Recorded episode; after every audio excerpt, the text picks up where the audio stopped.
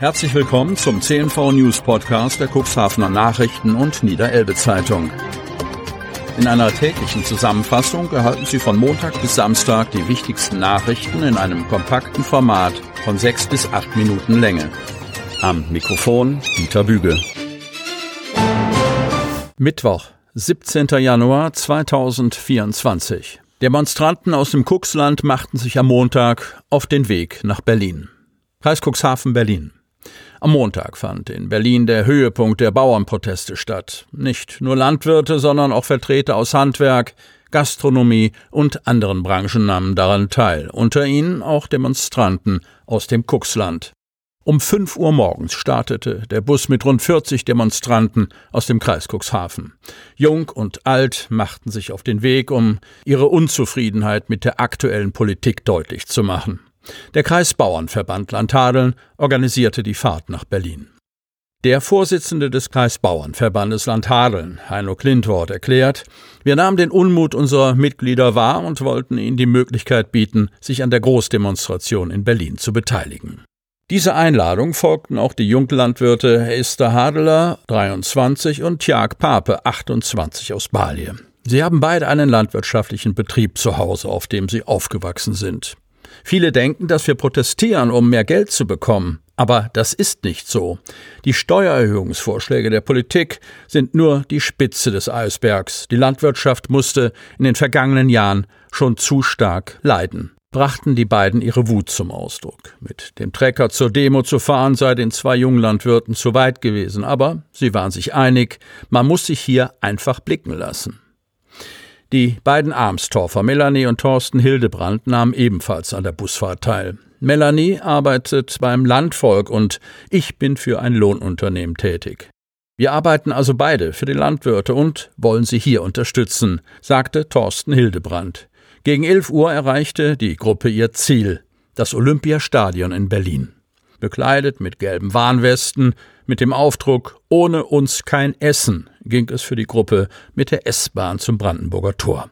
Vor dem Brandenburger Tor angekommen, mischte sich die Gruppe unter die bereits anwesenden Demonstranten. 30.000 sollen es gewesen sein, schätzte Joachim Ruckwied, Präsident des Deutschen Bauernverbandes. In der großen Menschenmenge waren unterschiedlichste Schilder zu sehen.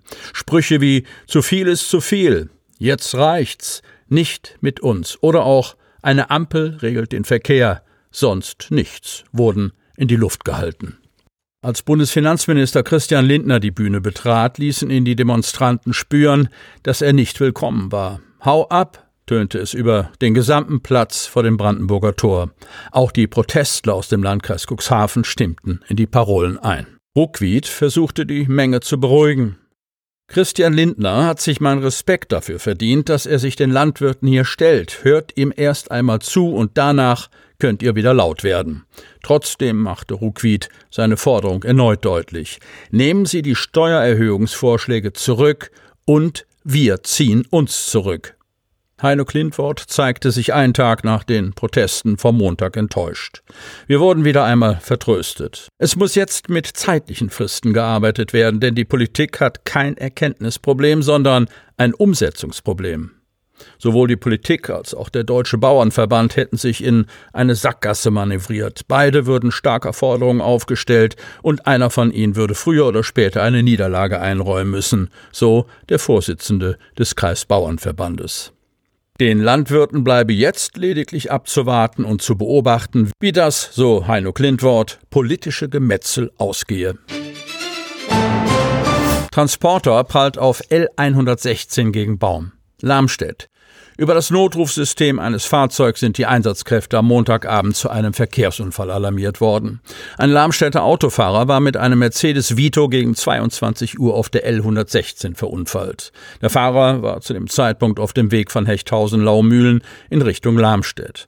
Auf Höhe der Kreuzung der Straßen vor dem Moor und Elanddamm kam der Fahrer nach rechts von der wegen Schneefalls glatten Fahrbahn ab und prallte gegen einen Baum. 21 Einsatzkräfte der Feuerwehr Lamstedt, ein Rettungswagen der Feuerwache des Deutschen Roten Kreuzes Hemmoor und die Polizei aus Hemmoor wurden über das automatische Notrufsystem des Mercedes Vito alarmiert. Als die Rettungskräfte eintrafen, stand der Fahrer bereits neben seinem Fahrzeug. Er blieb unverletzt und musste nicht ins Krankenhaus. Am Fahrzeug entstand hoher Sachschaden. Es musste abgeschleppt werden.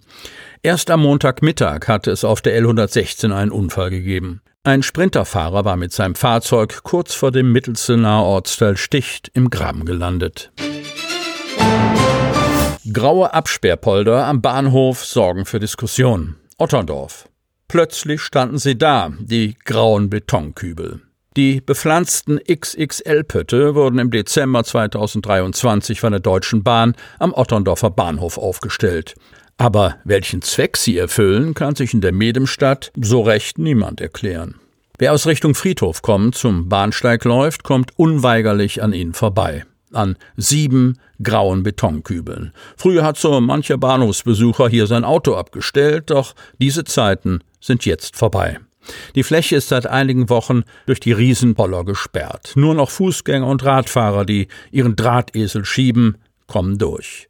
Stadtdirektor Frank Thielebeule stellt klar, dass die Stadt für das Aufstellen der Absperrpoller nicht verantwortlich sei. Es ist keine von der Stadt Otterndorf vorgenommene Maßnahme. Auch ist das Grundstück keines der Stadt Otterndorf, sagt Thielebeule. Otterndorfs Bürgermeister Klaus Johansen, SPD, weiß, es handelt sich um ein Grundstück der Deutschen Bahn. Er ärgere sich darüber, dass diese Aktion der Stadt nicht mitgeteilt worden sei. Die schon jetzt knappe Anzahl der Parkplätze am Bahnhof werde durch die Poller reduziert. Auf Nachfrage teilte eine Sprecherin der Bahn mit, man wolle mit der Absperrung vermeiden, dass nicht öffentlich zugängliches Bahngelände von Dritten betreten wird. Zum Vorwurf, man habe sich mit der Stadt nicht abgesprochen, sagte die Sprecherin, wenn die Stadt Otterndorf Gesprächsbedarf hat, kann sie auf uns zukommen. Sie hörten den Podcast der CNV Medien. Redaktionsleitung Ulrich Rode. Produktion Win Marketing, Agentur für Podcast-Produktionen.